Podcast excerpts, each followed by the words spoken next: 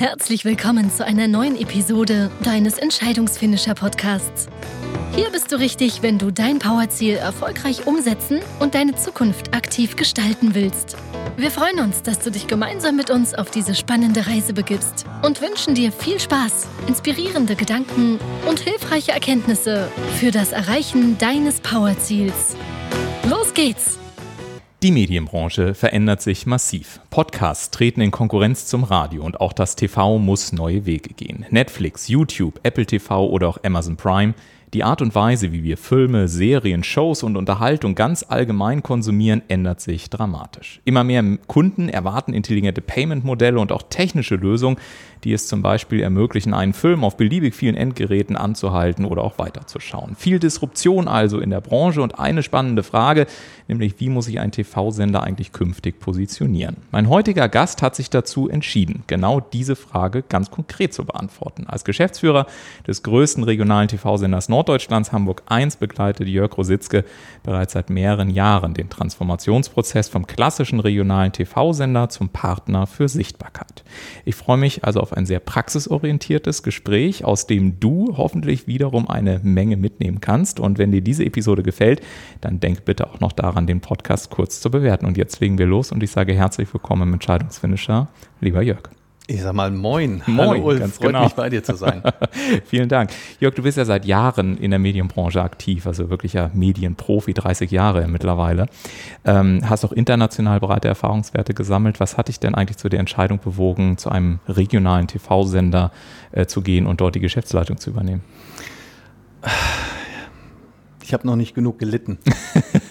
Nein, tatsächlich war das damals für mich eine Entscheidung zurück zu meinen Wurzeln. Ich habe ähm, tatsächlich 1995 schon hier bei Hamburg 1 vor der Kamera gestanden, mhm. als der Sender das erste Mal on Air ging, mhm. am 3. Mai 1995. Das heißt, wir haben 25 Jahre Hamburg 1 tatsächlich. Herzlichen Glückwunsch. Äh, wir haben im Übrigen äh, vorgestern äh, das Einjährige vom Entscheidungswünscher Podcast. Ja, ja insofern wir, haben wir beide Jubiläum. Können wir zusammen ne? feiern. Und ähm, mir hat das Regionale immer so viel Spaß gemacht oder das Lokale, mhm. weil es so unmittelbar ist. Wir berichten über Dinge, die Menschen unmittelbar berühren. Wir sind ganz nah bei ihnen und das ist ein, ein Unterschied zum nationalen Fernsehen. Also ich war zwischendurch immer mal weg. Mhm. Ich bin von Sat 1 zum ZDF gegangen, vom ZDF zu Sat 1, dann wieder mal zurück zu Hamburg 1, habe dann Presse- und Öffentlichkeitsarbeit für ein mittelständisches Industrieunternehmen gemacht und bin jetzt seit sechs Jahren wieder hier an Bord und ähm, fühle mich wohl mit dem ich tue. Und Du hast es eben angesprochen, wir sind natürlich auch mitten in diesem Transformationsprozess von mhm. einem klassischen linearen Fernsehsender hin zu einem ähm, Content-Produzenten und Verbreiter. Mhm. Du hast es auch gerade schon gesagt, ihr, ähm, also du hast ja auch selber diese Entscheidung getroffen, Hamburg 1 so als Partner und, und Dienstleister auch zu positionieren. Ihr begleitet Firmen, hast du auch gerade schon indirekt mit angesprochen, ihr produziert TV-Sendungen, ihr bereitet Content auf, du machst Medientrainings und so weiter. Ähm, du bist mittlerweile auch bei Hermann Scherer zum Beispiel im Expertenteam ja viel zugange. Das heißt, es hat sich, wie du gerade gesagt hast, schon sehr viel verändert. Was sind denn so aus deiner operativen Erfahrung heraus die wichtigsten Erkenntnisse, die du im, bei der Gestaltung von Change-Prozessen bisher sammeln konntest? Das sind so viele, dass der Podcast wahrscheinlich zu kurz dafür ist. Nehmen wir mal ähm, die wichtigsten drei. Naja, zunächst einmal ähm, ist uns sehr bewusst geworden in, in den äh, vergangenen Jahren, äh, dass sich dringend etwas verändern muss. Mhm. Auch Fernsehen war ja sehr lange in einer Komfortzone. Wir hatten und haben immer noch sehr stabile Zuschauerzahlen im lokalen Fernsehen. Bei vielen anderen Fernsehsendern ist das nicht so weil sie in, direktem, in einer direkten Konkurrenz zum Beispiel zu Streamingdiensten stehen. Mhm. Das ist bei uns nicht so. Mhm. Also, dass ähm, die großen nationalen Privatfernsehsender Zuschauer verlieren mit ihrem Spielfilmangebot, ist nur logisch. Mhm. Weil wer guckt sich heute noch den, den äh, Film im privaten Fernsehen an, wo er ihn auf Netflix zu jeder mhm. Zeit und werbefrei sehen kann. Mhm. Das war bei uns ein bisschen anders. Und trotzdem stellen wir fest, dass Menschen Informationen und Unterhaltung einfach in anderer Form dargeboten bekommen möchten und immer sehr, sehr individuell. Es gibt gar nicht mehr das eine richtig oder falsch, sondern äh, du musst wirklich ein Buffet unterschiedlichster Darbietungsmöglichkeiten auch anbieten, um beim Zuschauer ähm, und vielleicht auch aus unserer Sicht später beim Hörer, beim Leser zu landen. Das heißt, für uns stellt sich die große Frage, wie bereiten wir Content künftig auf? Wir mhm. sind ein, ein Content-Haus mhm. letzten mhm. Endes. Und zurzeit strahlen wir das im linearen Fernsehen aus. Wir haben tatsächlich auch schon eine App, auf der wir es spielen. Wir haben die ersten zarten Anfänge eines YouTube-Kanals, aber daraus muss eben in der nächsten Zeit noch viel mehr wachsen, was dann auch konzertiert miteinander verbunden wird. Hm. Wie nimmst du deine Mitarbeiter auf diese Reise mit? Also wir machen das tatsächlich sehr offen. Wir haben ähm, jetzt in, in Corona-Zeiten übrigens tatsächlich entdeckt, ähm, wie einfach das doch ist, mhm. indem wir nämlich regelmäßig, äh, auch, auch wir hatten ähm, den einen oder anderen in Kurzarbeit und mhm. haben, um dann alle auch teilhaben zu lassen an dem, was hier im Sender passiert, ähm, regelmäßig Zoom-Calls gemacht. Mhm. Und nachdem wir uns dann hier wieder getroffen haben, kam tatsächlich auch aus der Belegschaft der Wunsch, lasst uns das doch öfter wieder machen. Und wir haben jetzt gerade in der letzten Woche tatsächlich dann nach Feierabend alle mal physisch hier unten bei uns im Studio versammelt mhm. und, und berichten darüber, was passiert jetzt eigentlich. Denn auch die Mitarbeiter bekommen ja mit, äh, ne, es ja. ist irgendetwas im Gang. Und, ja. und bei uns ist es tatsächlich so, dass sich auch so Paradigmen verändern gerade. Mhm in der Fernsehredaktion gibt es immer so, so, so, ein, ähm, so, eine Deadline und das war bei uns immer die 17 Uhr Nachrichtensendung. Mhm. Auf die hat alles zugearbeitet. Das ist jetzt nicht mehr so, sondern mhm. bei uns ist die Devise online first. Mhm. Das heißt, wenn der Beitrag fertig ist, dann geht er auf die digitalen Kanäle. Mhm. Und wenn dann 16 Uhr ist, dann warten wir damit nicht mit der Erstveröffentlichung auf unsere Sendung, sondern wir schießen den raus. Und mhm. das sind so Dinge, die wir auch tatsächlich leben müssen, damit das alle im Team auch so verinnerlichen. Wobei ich sagen muss, wir haben echt ein, ein sehr junges, ein, ein dynamisches Team. Und ähm, da werden diese Prozesse sehr schnell und auch sehr dankbar angenommen, mhm. ja, weil mhm. äh, wir müssen uns ja manchmal rechtfertigen, warum wir noch in so alten Strukturen manchmal denken. Aber du hast das ja gesagt, ich mache das leider auch schon 30 Jahre und ja. das zeigt, wie alt ich schon bin.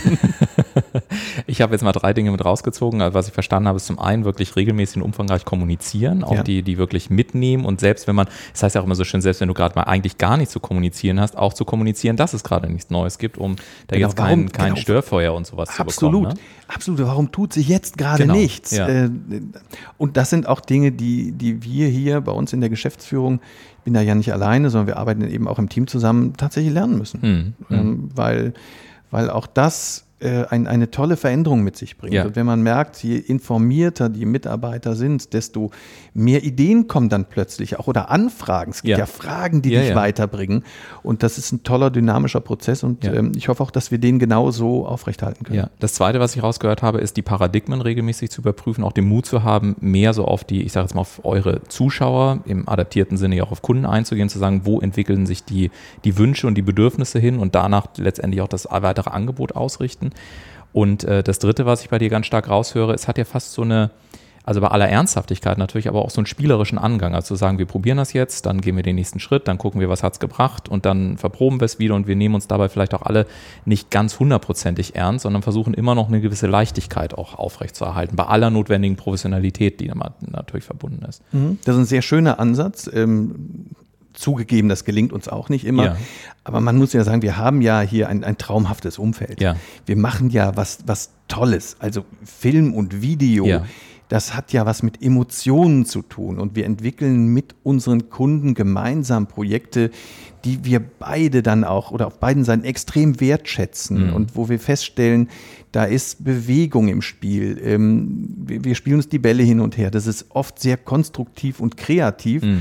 Und dieses Momentum müssen wir unbedingt beibehalten. Mhm. Tatsächlich auch Dinge immer wieder neu auszuprobieren mhm. und nicht zu sagen, das haben wir schon mal so gemacht und das bleibt dann so, sondern neu anfassen, neu ausprobieren und, und auch auf das hören, was andere uns sagen. Ja, ja. Ähm, und, und immer mal wieder, also mir geht das auch so, ich ändere mein eigenes Medienverhalten auch extrem. Mhm.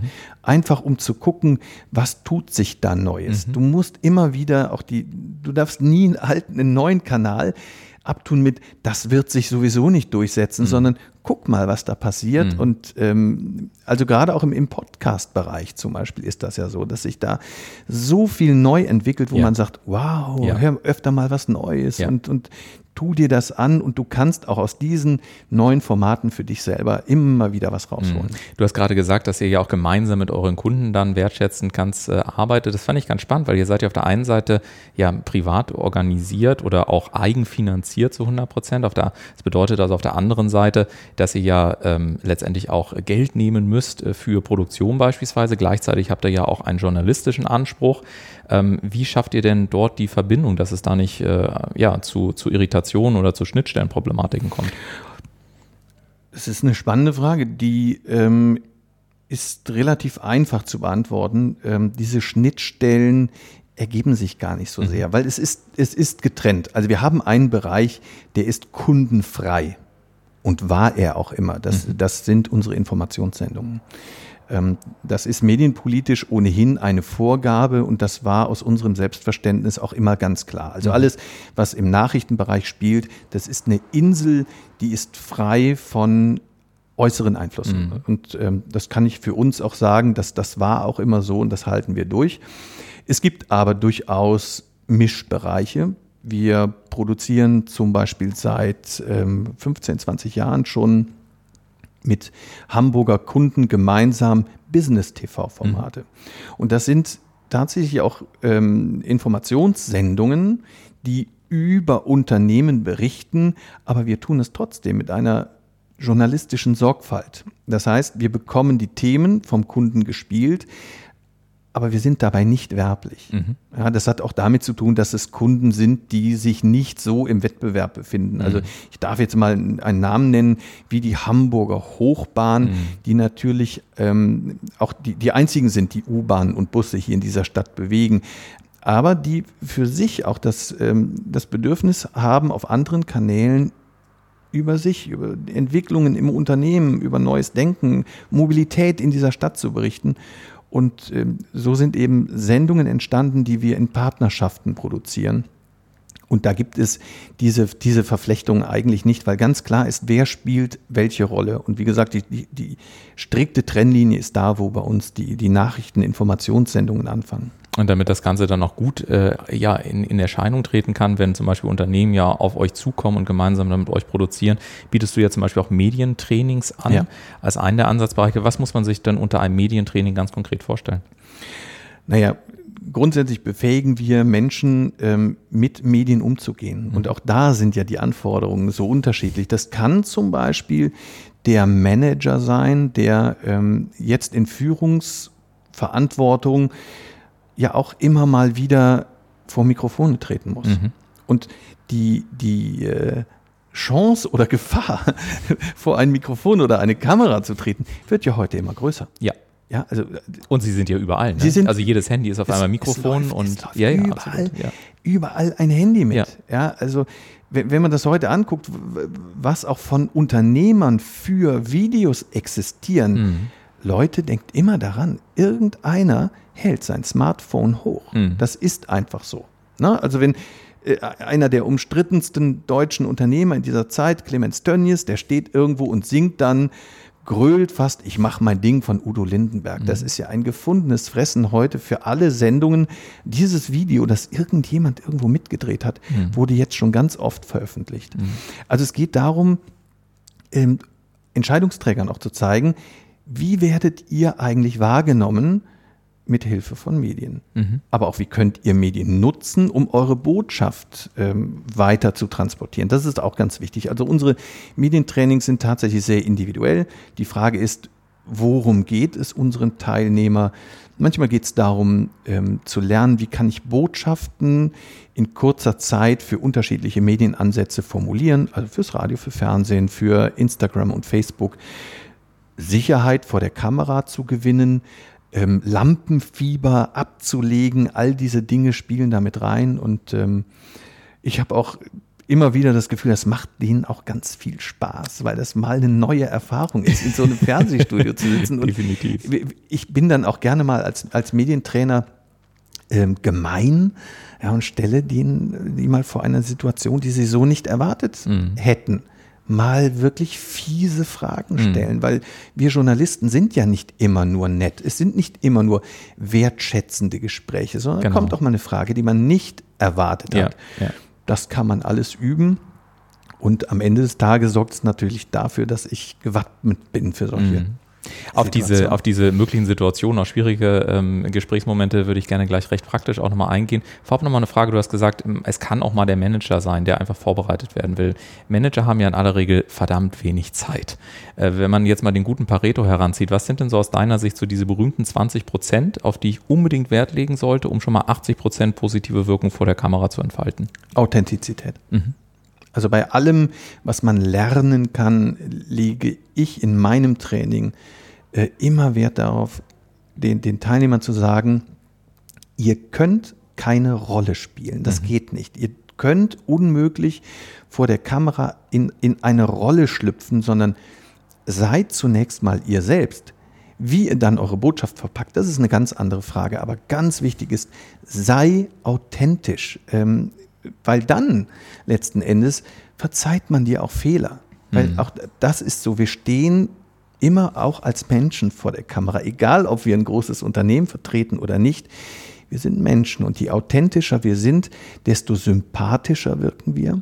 Und auch über Sympathie kann man ja ganz viel transportieren. Und das ist für viele äh, echt schwierig, mhm. weil sie glauben, sobald die Kamera an ist, muss ich in eine Rolle schlüpfen.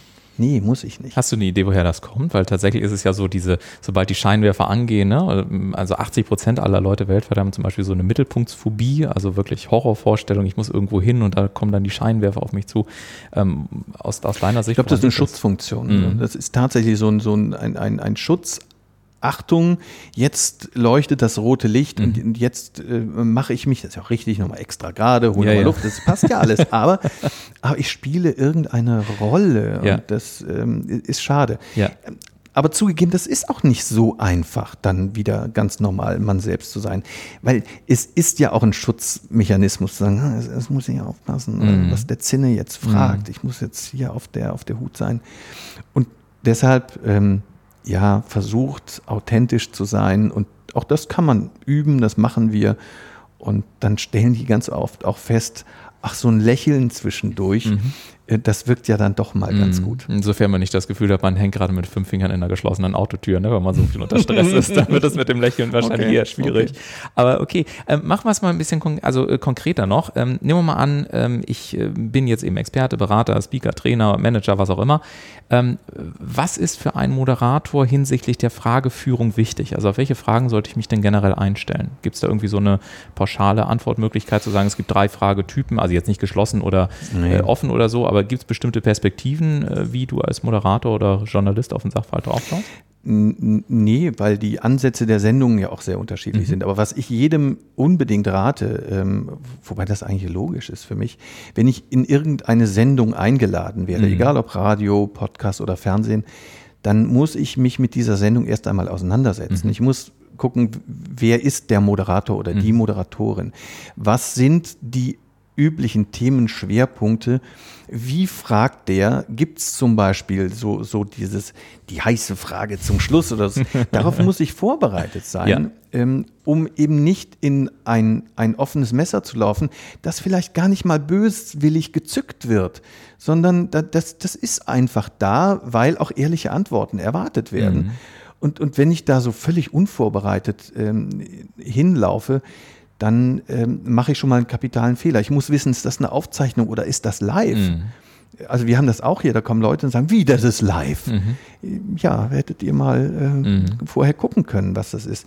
Also Vorbereitung ist wichtig und ähm, dann auch in dieser Situation immer versuchen, authentisch zu sein und, und, ähm, und auch eine gewisse einen gewissen Grad von Ehrlichkeit. Ich weiß, mhm. es ist auch gerade in der, in der Businesswelt, es gibt Dinge, die darf man noch nicht sagen, mhm. aus, aus, auch aus rechtlichen Gründen oder, oder weil es eben noch Verhandlungen gibt. Aber wo das nicht die Ausschlusskriterien sind, dann offen und ehrlich, das ist immer am besten. Du hast es ja gerade schon angesprochen, manchmal ist es so, dass Journalisten dann auch äh, oder auch Moderatoren etwas tiefer fragen oder so eine Situation eintritt, dass ich äh, Dinge vielleicht nicht ganz so darstellen kann oder dass sie vielleicht auch gar nicht meiner persönlichen Meinung entsprechen, aber solche harten Situationen. Gehen wir es mal durch. Wie gehe ich denn ganz konkret mit, mit schwierigen und kritischen äh, Fragen um, die vielleicht auf einmal so sich so ganz langsam angeschlichen haben und auf einmal schlägt der Hammer zu und ich sitze da, womöglich noch in einer Live-Situation? Also es gibt ja immer diese, dieses klassische Werkzeug des, des Brückenbauens. Mhm. Ja, also ich, ich brauche erstmal ein, zwei Sekunden, um zu verstehen, in welche Richtung diese Frage jetzt führen mhm. kann. Und dann, ähm, also es, es gibt die einfache Variante, die kennen wir aus jeder Talkshow. Und dann sagt jemand, also Herr Zinne, das, das ist wirklich eine gute Frage. Ähm, und darüber müssen wir auch im Unternehmen nochmal nachdenken. Ähm, aber wissen Sie, viel wichtiger ist für uns im Moment gerade die Digitalisierung. Mhm. So, zack, und dann habe ich ein anderes, dann habe ich ein anderes Feld. Äh, also auch wirklich, man muss schon lernen, in einen Redefluss zu kommen, während man noch denkt, ja. wie komme ich um diese Klippe rum. Ja. Aber genau das üben wir im Medientraining. Mhm. Also ähm, und, und es dann auch so zu machen, dass es nicht ganz so plump klingt, wie ich das gerade gemacht habe. das ist mich ja völlig übertölpelt jetzt gerade. Aber es ist, ich glaube, auch da ist manchmal ähm, eine menschliche Reaktion gar nicht so falsch. Ja. Auch zu sagen, Mensch, wissen Sie, auf die Frage war ich jetzt nicht vorbereitet, aber ich verspreche Ihnen, Sie kriegen da eine Antwort drauf. Mhm. Weil aber wirkt das dann, weil das ist ja immer so die Frage, ne? Also ich finde das immer so ganz spannend, wenn wir uns zum Beispiel auch mal ähm, Politiker anschauen, ohne jetzt generell über Politik sprechen zu wollen. Ne? Aber was mir immer auffällt, ist, dass ja die Bevölkerung einen, einen, also wir alle letztendlich einen unglaublich hohen Anspruch an Politiker haben. Also sie sollen informiert sein, das sie sollen irgendwie authentisch sein. Glaubst du nicht? Nee. Also ich finde so, auf, worauf ich hinaus will, ist, dass ich oftmals das Gefühl habe, gerade Leute, die, die oft vor der Kamera stehen, ähm, die müssen über so viel Dinge immer Bescheid mhm. wissen. Und wenn sie dann mal authentisch sind, vielleicht ist es nur mein subjektives Empfinden, dann habe ich manchmal den Eindruck, dass es eher negativ ausgelegt wird. So getreu dem Motto, warum weiß denn der jetzt die Antwort nicht? Das ist doch das, was, was, was er eigentlich jeden Tag macht. Oder erlebst du das nicht so? Nee, weil ich ja weiß, dass, dass die mit, mit vorgefertigten Antworten in diese Sendung gehen. Okay. Und mhm. auch gerade die Zahlen und Fakten, die sie ja, man sagt, wow, das weiß der jetzt, mhm. äh, die sind ja alle vorbereitet, mhm. diese, diese Antworten. Und ich finde es tatsächlich, ähm, ich würde mich ja freuen, wenn jemand mal in einer solchen Talkshow sagen würde, ähm, Frau Maischberger, das ist, jetzt, das ist jetzt echt mal eine tolle Frage. Und mhm. ich muss Ihnen ganz ehrlich sagen, ich habe die Antwort nicht dabei. Mhm. Aber ich verspreche Ihnen, ich liefere die nach und die können sie dann hier in dieser Sendung verkünden oder wie auch immer. Ja. Aber ich glaube sogar, dass, dass man sich dadurch ähm, viel glaubwürdiger macht. Mhm. Also mir geht es mittlerweile wirklich auf den Geist, wie, wie durchgespült diese, diese, diese Sendungen sind. Und wenn wir in einer Talksendung heute ähm, auf der einen Seite die, die CDU-Vorsitzende und auf der anderen Seite zum Beispiel ähm, den Vizekanzler haben, dann hat man ja nicht das Gefühl, dass die aus unterschiedlichen politischen Lagern kämen, sondern als würden die gerade beim Standesamt sitzen und das Aufgebot bestellen. die, die, die widersprechen sich ja nicht. Und ich, ich habe mir neulich mal ähm, wirklich auch wieder die Freude getan. Ich habe mal bei YouTube so alte Rededuelle ja. aus, aus, den, aus den Brand-Wiener mhm. Zeiten ja. Ja, meine Güte. Ja. Also äh, da, da gab es das Wort Political Correctness noch ja. nicht. Die, ja. da, also für das, was die damals gesagt haben, treten Politiker heute zurück. Mhm. Aber es war zumindest einfacher, sich auch ähm, daraus eine Meinung zu bilden. Mhm. Also weil klare Kante war. Es war ja. völlig klar, ja. wer wofür stand. Und das, das fehlt mir persönlich heute. Und das mhm. macht Talksendungen ja auch manchmal echt langweilig. Mhm. Ist das etwas, wo ihr, wo ihr Moderatoren oder Journalisten eben auch draufschaut? Also gibt es solche Glaubwürdigkeitsbruchstellen, gerade wenn man auch Menschen beobachtet oder weil irgendwie muss man ein Gefühl haben, wo man dann die entsprechenden Nachfragen mhm. dann letztendlich auch stellt. Was macht es denn am Ende dann wirklich für einen Zuschauer auch interessant? Also worauf achtet ihr dann so in so einem Gespräch? Also wir brauchen schon klare Botschaften. Und ich mhm. muss dazu sagen, ich bin ja in der glücklichen äh, Position, dass in meinen Sendungen eben nicht diese Art von Politikern ja. sitzen, ähm, sondern allenfalls auch, auch Politiker hier aus Hamburg. Ja, das können ja auch Unternehmer sein, ne? Die Zielgruppe auch, ist auch ja Unternehmer, ja. richtig. Ähm, und da haben wir dieses Phänomen noch nicht. Mhm. Also habe ich schon das Gefühl, dass da, dass da offener gesprochen wird mhm. und dass da auch mal polarisiert wird. Und mhm. das haben wir mal ganz ehrlich, diese Polarisierung brauchen wir ja auch, um Botschaften Botschaften nach Absolut. vorne zu Ja, bringen. ja. Wenn man das nicht schafft, Ja. seine eigene Botschaft auch in, zum Beispiel in eine kurze Headline zu kleiden, Mhm. ähm, das ist das, was wir zum Beispiel beim, beim, auch beim Goldprogramm von Hermann Scherer ja immer wieder probieren. Mhm. Zu sagen, Mensch, lass doch mal vers- versuchen, was wäre deine Schlagzeile in der Bildzeitung? Mhm. Und das sollte jeder mal probieren für sich. Es einfach in so einem Subjekt-Prädikat-Objekt-Satz zu beschreiben, was, was ist eigentlich mein Angebot und was macht mich als Unternehmer eigentlich aus? Mhm. Hast du ähm, bestimmte Fragen, die du dann in so einem Gespräch, äh, um jemandem dabei zu helfen, diese Botschaft herauszuarbeiten, die du stellst? Ähm, oder bestimmte äh, wie Erfahrungswerte, wo du sagst, hey, wenn du das jetzt konkret machen möchtest, zum Beispiel auch höre hier im Podcast logischerweise, dann geh doch mal so und so ran oder stell dir mal die und die Frage, damit habe ich ganz gute Erfahrungen. Das war ja gerade schon eine Frage. Mhm. Ne? Also wie, wie würdest du eine, eine Headline und wirklich Subjekt, Prädikat, Objekt Mhm. formulieren, um deine Botschaft nach vorne zu bringen? Dann stellt man manchmal fest, hm, das ist ja gar nicht aussagekräftig. Ja. Wie setze ich mich eigentlich von meinem direkten Wettbewerb ab? Ja. Oder ähm, hat das überhaupt noch Bestand für meine Zielgruppe? All Mhm. diese Fragen kann man sich anhand eines solchen Liedsatzes eigentlich ganz gut bilden. Mhm. Und deshalb ist das so ein, so ein Tipp, einfach mal zu gucken, wie würde ich das denn jetzt in, wenn ich ein Journalist wäre, wie würde meine Schlagzeile lauten? Mhm. Und je reißerischer, desto besser. Ja, ja. Witzigerweise ist es so, seitdem ich äh, vor, ich habe jetzt mit äh, Dr. Natalia Wiechowski den letzten Podcast Habe ich übrigens Ja, genau. gehört. Großartig. Äh, vielen Dank. Und äh, sie sagte ja zum Beispiel, hab einfach auch mal Mut in deiner, in deiner ähm, Anzeige, also oben, wo wir den, den Titel eingeben, auch mal so ein bisschen einfach einen rauszuhauen. Und ich habe in meinem, in meinem ähm, äh, Imagefilm, den ich mal gemacht habe für, für meine Firma sozusagen, habe ich am Ende gesagt, ähm, Entscheidungen oder Entscheidungsfinisher zu sein bedeutet unter anderem eben vor allem auch die Erotik der Konjunktive weit hinter sich zu lassen. Und das fiel mir in der Sekunde wieder ein. Und jetzt habe ich seit einer Woche die Erotik der Konjunktive hinter sich lassen, auf LinkedIn stehen. Du glaubst nicht, was passiert. Auf einmal bekomme ich Anfragen, die dreifache Menge an Anfragen pro Tag aktuell bei LinkedIn. Äh, völliger Erotikkanal. Genau, mit, mit permanentem Hinweis, Mensch, ich finde das total witzig und mal äh, toll, dass das auch so in Sprache gegossen wird. Ja. Und es ist total faszinierend. Ja. Äh, und witzigerweise, und da schließt sich für mich der, der Kreis auch zu dem, was du vorhin gesagt hast, es fühlt sich auch total sehr viel entspannter an. Ähm, weil ich ja an vielen Stellen gerne auch mal mit solchen, ähm, ja, äh, wie soll ich mal sagen, äh, Phrasen in Anführungszeichen noch um die Ecke komme oder mal einen raushaue. Ne? Nee, es ist mehr als eine Phrase. Es ist ein Bild, das Ja. du kreiert hast. Ja. Du hast wirklich ein Bild kreiert, womit jeder was anfangen Ja. kann. Und das ist übrigens, danke, das wäre ein, ein guter zweiter Tipp. Mhm. Versucht wirklich Bilder zu schaffen. Ähm, irgendwo ein, ein Gefühl, sei es ein, ein Geschmack oder ein irgendetwas zu, zu kreieren. Und das ist ja ein sehr, sehr gutes Beispiel dafür. ja, zumindest- Erotik, Ja, hallo, Ja, bitte. ja, absolut, absolut. Und ich habe mich nur gefragt, also äh, momentan ist zum Beispiel ganz spannend, ich habe äh, bei LinkedIn, ähm, ich habe jetzt über ein Jahr wirklich ganz systematisch LinkedIn durchgetestet, habe immer verschiedene Formate, verschiedene Anzeigenformate, Beiträge, Bilderwelten und ähnliches aufgemacht und äh, so über die, über die Monate letztendlich rausgefunden, was kann man ja wunderbar tracken, was bringt eigentlich am meisten an Interaktionen, an Views und so weiter und so weiter.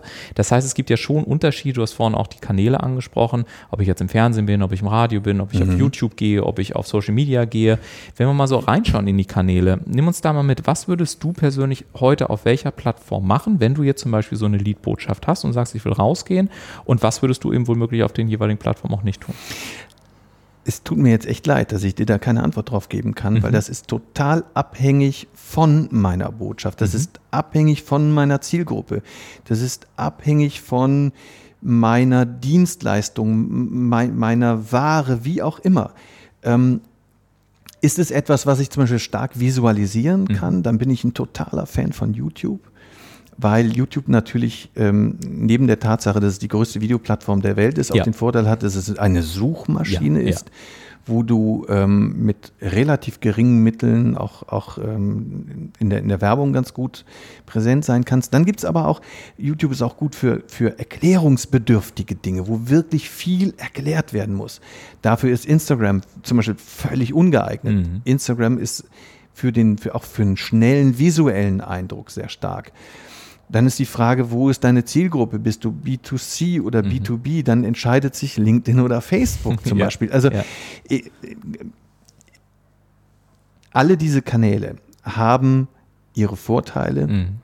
und überleg dir vorher gut, welchen du nutzt, ob er zu dir passt. Aber auch da ist letzten Endes ja immer die Möglichkeit, es auszuprobieren. Mhm. Und manchmal ist man auch überrascht, dass es mit der Botschaft auf diesem Kanal funktioniert und auf dem anderen nicht. Ja. Ne? Liegt natürlich auch ein bisschen daran, ähm, wie viel Reichweite hast du, wie hast du deine Reichweite aufgebaut, bis, bis zu welchem Punkt geht das generisch und ab wo muss ich auch ähm, Werbespendings machen. Also vor allem, das verändert sich so schnell. Ich habe Mhm. jetzt neulich auch mit jemandem darüber gesprochen, der überlegt, hm, muss ich jetzt eigentlich TikTok ähm, mit in meinen in meinen Social Media Mix mit aufnehmen? Wo ich ehrlich gesagt habe, hm, habe ich mich noch nie mit, mit Ja. beschäftigt. Lass mal drüber nachdenken, Ja. ob das sinnvoll ist. Und die Antwort war am Ende, na klar. Mhm. Ja, und ich finde es gleichzeitig auch eine starke Antwort. Also äh, mir wurde ja am Anfang auch gesagt, Mensch, du musst unbedingt auf allen sozialen Plattformen irgendwie unterwegs sein. Du musst hier machen bei Xing und LinkedIn und Facebook und Insta und TikTok und Snapchat und Pinterest und wie es denn alles heißt. Und ähm, das Problem ist nur, dass der Tag dann doppelt so lang sein müsste und ich aber nichts mehr anderes mache, als irgendwelche Beiträge in die Welt rauszupusten. Genau. Und du natürlich an vielen Stellen dadurch auch den Fokus letztendlich und ja auch das Geschäft gar nicht mehr so weiter vorantreiben kannst. Und dann eben habe ich irgendwann mich hingesetzt und gesagt, so jetzt reicht's, jetzt schmeiße ich alle sogenannten Experten erstmal raus und, ähm, und stelle mir genau diese Fragen, nämlich zu sagen, wo sind meine Kunden wirklich massiv unterwegs und maximal werden noch zwei Plattformen bespielt, maximal. Und bei mir ist es jetzt LinkedIn geworden, weil ich ja viel im Businessbereich auch unterwegs bin und damit trotzdem die Person, also meine Person so ein bisschen zumindest auch mit dargestellt wird, so ein paar Background-Informationen, äh, gibt es dann eben noch gelegentlich bei Instagram, Instagram. Ähm, sozusagen die, die Ja. Background-Story. Aber äh, proportionstechnisch ähm, ist es immer noch so, oder proportional gesehen ist es immer noch so, dass Instagram immer noch deutlich weniger ist als, als äh, LinkedIn beispielsweise. Also in meinem Falle. Ne? Ja, und du wirst auch feststellen, es gibt ja keine All-in-One-Lösung. Ja, genau. Es gibt nicht die eine Botschaft, die ich ein- einmal fertig mache und Richtig. dann äh, so- sozusagen send to, to all channels. Ja. Das geht gar nicht, weil ähm, die Art, wie du kommunizierst auf all diesen Kanälen grundlegend anders. Ja. ist. Und, und TikTok ist ein sehr gutes Beispiel dafür. Ja. Also wenn ich jetzt mit TikTok anfangen wollte, dann müsste ich mich echt mit diesem Kanal vorher Ja. explizit auseinandersetzen. Und viele Experten sagen mir, ich sollte das tun. Ich habe es noch nicht getan. Aber ähm, ich muss genau wissen, wie funktioniert eigentlich YouTube. Mhm. Und, und es ist eben nicht damit, das ist ein super Beispiel, damit getan, dass ich mein Smartphone nehme, dass ich da eine halbe Stunde reinrede und das dann hochlade und dann gucken tausend Menschen meinen Film an. Also wir haben ja auch für, für Kunden, wie ich finde, äh, ohne uns selber loben zu wollen, ansehbare Filme produziert. Und dann nimmt dieser Kunde den Film, lädt den bei YouTube hoch. Ich gucke mir den drei Monate später an und sehe, okay, 75 Aufrufe. Hm. Aber der hat doch 200 Mitarbeiter. Wie kann das eigentlich sein? Ja. Und, und das heißt auch, wenn ich dort präsent bin, egal auf welchem Kanal, dann muss ich darüber reden. Ja. Und so, und, und das haben natürlich viele, möglicherweise auch generationsbedingt. Ich glaube, dass da junge Unternehmer ähm, schon, schon deutlich mehr auch mitbringen als, als äh, viele Mittelständler Mhm. zum Beispiel. Ähm, da verändert sich ganz vieles. Mhm. So, aber das kann schon wirklich auch über Erfolg und Misserfolg Mhm. eines Unternehmens entscheiden. Du hast die jungen Leute angesprochen, du hast die verschiedenen Möglichkeiten angesprochen. Jedes Telefon kann ja mittlerweile auch ein Aufnahmegerät sein. Ähm, wenn wir das mal versuchen zusammenzufassen, wo würdest du jetzt auch als Profi sagen, hey, das kannst du ruhig bedenkenlos selber machen? Da kannst du dir dein Handy schnappen, da kannst du einfach mal loslegen. da kann, das kannst du auch in einer, ich sag mal, mit ein bisschen Gewackel und Geschaukel auf, auf eine Online-Plattform hochstellen. Ja. Und an den Punkten ist es aber auch wirklich wichtig, dass du dir Profis beispielsweise wie euch jetzt an die Seite holst. Wo würdest du da die Grenze ziehen? Naja, also ich fange mal mit dem Einfachsten an. Für eine Instagram-Story Klar. brauche ich keine Profikamera. Ja. So. Ähm, grundsätzlich ist es ja so, dass, dass unsere Smartphones heute schon kleine Fernsehstudios im Taschenformat sind. Mhm. Es ist unfassbar, was die alles können. Deshalb muss man ja auch sagen, ähm, warum soll ich mit dem Smartphone filmen? Antwort, weil es funktioniert. Ja. Also, Smartphone kann man für die Insta-Story nehmen, aber auch mal einen, einen kurzen, ich nenne das aus dem Fernsehjargon Aufsage, also ich spreche mal 30 Sekunden in die Kamera und dann bitte immer Querformat ähm, und, und äh, poste das zum Beispiel auch bei, bei Facebook oder YouTube. Und Dafür, Flugmodus, ganz wichtig. und Flugmodus. Ja. da- wir, können jetzt, wir können jetzt eine Stunde darüber reden, welche Fehler man machen kann, wenn man Videos mit dem Smartphone aufnimmt. Also diese einfachen, schnellen Dinger machen. Ja. Bitte nehmt, wenn ihr draußen seid, ein externes Mikrofon mit. Das können auch zum Beispiel die Headsets sein, ähm, denn ansonsten die blöden Windgeräusche und so weiter. Aber sobald es zum Beispiel um bildstärkere Themen geht oder um, ja, wie soll ich das sagen, um, um gebaute Geschichten, wo, wo die auch eine Dramaturgie haben, eine gewisse Bildgestaltung, dann äh, würde ich schon auf, auf professionelle Hilfe mhm. zurückgreifen. Mhm. Das ist ja das, wo wir uns eben im Markt, also mit wir meine ich alle Videoprofis, hervortun. Ähm, wir denken konzeptionell, wir können eine Geschichte entwickeln, die auch eine gewisse Dramaturgie hat und die dann eben auch in allen Bereichen professionell äh, fertig gemacht wird. Also so haben wir produzieren hier bei Hamburg 1 und auch mit unserer ähm, Produktionstochter, mit der CM Pro, ja relativ viele Unternehmensfilme, wo wir auch auf Sehgewohnheiten eingehen. Wir mhm. wissen, sowas kommt an. Mhm. Das hängt aber auch vom Kanal ab, wo es abgespielt wird. Deshalb also die, diese Instagram-Story, die ja eben leider immer hochkant ist, ja, die darf man und muss man ja fast schon mit dem Smartphone machen, mhm. während der, der gebaute Film ist dann bitte immer auch in Profi-Qualität. Mhm. Und du hast gerade dieses Stichwort Storytelling angesagt. Äh, ohne das, ansonsten haben wir wahrscheinlich, brauchen wir noch zwei Stunden in Anführungszeichen, äh, wenn wir so ein gesamtes Storytelling-Format durchgehen. Aber es gibt ja so auch diese klassische Heldenreise, ne? also Charakter wird vorgestellt, dann geht er so auf die Reise, Frodo lässt grüßen vom Herr der Ringe zum Beispiel. Ja, ja, und klar. irgendwann trifft er dann äh, auf die Herausforderung und dann kommt der Mentor Man und sollte all nur nicht seine Filme nicht so lang machen. Ja, ja, genau, das ist der Punkt. Aber wenn ich jetzt zum Beispiel so ein 30 Sekunden, weil du es gerade gesagt hast, ne? also ich kann so ein, wie nannte sich das, Aufsprecher, ne? hast du gerade Aufsager. Aufsager, genau, Aufsprechen ja, ist was anderes. Fernsehsprech, weiß ähm, nicht, wie man sonst sagt. Also wenn ich jetzt so mein, mein, mein Handy vor mir habe und sage, hey, ich will irgendwie 30 Sekunden eine coole Botschaft auch mit einer gewissen Dramaturgie zum Beispiel in die Kamera sprechen, wie sähe dann die Dramaturgie aus? Ja, ja bei 30 Sekunden tatsächlich oder eine Minute oder anderthalb sind wir noch Minuten. gar nicht so sehr in der Dramaturgie. Ich finde, an, an der Stelle, das war ja das, was, was ich meinte, wenn es in Dramaturgie geht, ja. dann sprich mit Profis. Mhm. Aber dieser kurze Aufsager, der muss ja ganz vorne tatsächlich immer die Erklärung haben, warum, lieber Zuschauer, ja. solltest du dir dieses Video jetzt ansehen? Mhm. Das klingt dann manchmal auch ein bisschen abgedroschen, wenn auch bei YouTube die Jungs dann immer sagen, ähm, hey Leute, in diesem Video erkläre ich euch, wie ihr in 14 Tagen eine Million Euro. Ja. So, ist jetzt überspitzt formuliert, ja. aber das muss schon, das muss schon mit dabei sein. Mhm. Also zu erklären, warum soll ich mir das Ding jetzt überhaupt mhm. angucken. Mhm. So, und am Ende, ähm, gerade bei den kurzen Sachen, gerne auch entweder ein Call to Action mhm. oder mal offen lassen, mhm. Neugier auch schaffen. Mhm. Aber das ist genau das, was ich meine. Ich, die, auch die Minute, da ist für, für Dramaturgie gar nicht so viel Zeit. Ich, ich bin dann eher auch bei den, das sind eher die impulsiven Geschichten, die emotionalen.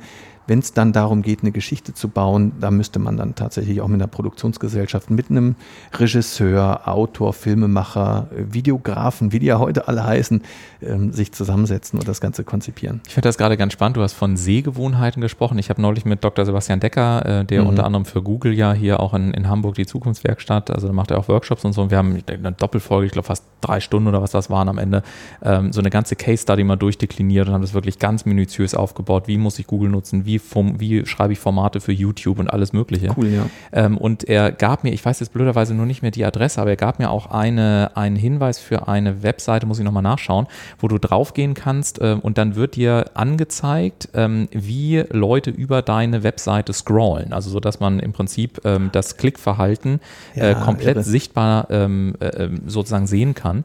Das fällt mir jetzt gerade wieder ein, wenn du von Sehgewohnheiten sprichst. Was ist denn zum Beispiel so eine, so eine Sehgewohnheit, wo ihr dann als Profis drauf draufschaut oder wo ihr wisst, hey, ähm, das ist zum Beispiel fürs menschliche Auge super wichtig, damit es auch attraktiv wird? Naja, also das, das menschliche Auge zum Beispiel, äh, früher war das immer so, da wurde ganz viel mit Kameras gezoomt. Mhm. was macht ein menschliches Auge gar nicht. Also es gibt mhm. so diesen, diesen fokussierten Randsprung, mhm. den wir dann auch eher in der Kamera übernehmen. Dieses unruhige Hin- und Hergeschwenke, das machen wir eigentlich auch nicht. Das sind so Dinge. Ich meine aber mit Sehgewohnheit, noch ein bisschen mehr, nämlich ähm, was wollen wir eigentlich konsumieren auf den Kanälen? Was spricht uns auch in so gebauten Filmen und Videos, was spricht uns eigentlich an? Und da finde ich es ganz interessant, dass ähm, auch so die, äh, die Mediaagenturen, ja, die Unternehmen auch sagen, was müsst ihr eigentlich machen, damit eure Werbebotschaften ankommen, da ganz oft ähm, in, in der Vergangenheit, glaube ich, von, von falschen äh, Voraussetzungen ausgegangen mhm. sind. Ich bin zutiefst davon überzeugt, dass der wichtigste Trigger die Emotionalität ist. Mhm. Und das, das sieht man ja bei, bei YouTube. Also es, es gibt wirklich auch ganz tollen inhaltlichen Content auf dieser Riesenplattform. Ja. Aber was gucken die Leute sich Ja. an? Lustige Katzenvideos. Ja. Ja. Und dann sitzen sie da und, und, und sind gerührt oder weinen oder und, und darauf kommt es an. Du musst ähm, mit deiner Botschaft wirklich eine Emotion ähm, Mhm. erzeugen oder transportieren. Und ähm, das ist auch für uns immer ganz wichtig. Also bei, bei ähm, aller Logik, die wir entwickeln und bei allen Algorithmen, die es gibt, vergiss nie, am Ende ist es die Emotion. Weil, und auch das zum Beispiel, wie der Besucher über meine Seite gescrollt hat, das kann mir Rückschlüsse geben, beim, wenn ich die Seite dann anders aufbaue, dass der schneller zum Ziel kommt. Aber ich muss den erstmal holen und halten über einen emotionalen Bezug. Und ich finde das ganz spannend. Also gerade bei YouTube zum Beispiel, ich bin immer erstaunt, äh, egal ob du dann American Idol nimmst oder, oder Supertalent oder was auch immer. Ähm, also wenn dann zum Beispiel irgendwie, neulich habe ich gesehen, äh, ist, sind, ist eine Gruppe ähm, von, äh, von behinderten Kindern auf die Bühne gegangen, ähm, die This Is Me äh, gesungen haben ähm, von The Showman, ein, ein aus meiner Sicht äh, Ja. einer der großartigsten Filme in den letzten Jahren mit einer unfassbar starken Message dahinter. Also ich habe, gebe freimütig zu, ich habe Rotz und Wasser gehört, als ich ihn das erste Mal gesehen habe, war was für eine Botschaft.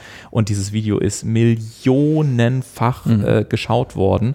Äh, und ich habe wirklich Gänsehaut am, am ganzen Körper gehabt. Ne? Und da ist es schon richtig, da achtest du nicht mehr drauf, sind die Töne richtig oder nicht. Aber die Leute stehlen und äh, stehen und grölen und Standing Ovations, alles Mögliche. Super Einfach Beispiel. Für, diese, für, diese, für dieses Geschenk der, der, des emotionalen Miteinanders sein, gerade in der Ja. Sekunde. Ne? Emotionen schlagen Perfektion. ja. Das ist genau das Ding. Ich kann, ich, ich kann es bis zum Ende durchplanen. Ja. Wenn ich nicht emotional bin, ähm, dann verfehle ich die Wirkung. Was mich dann nur immer wundert, vielleicht hast du darauf eine, eine, eine Antwort. Ich habe das Gefühl, dass wenn die Leute dann aber beispielsweise oftmals so Rhetorikkurse machen oder ähnliches, ne, oder in eine Rhetorikschule oder in eine Rhetorikausbildung gehen, dann lernen sie dann bekommen sie irgendwelche Listen und dann stehen da irgendwelche rhetorischen Stilmittel drauf und hast du nicht gesehen.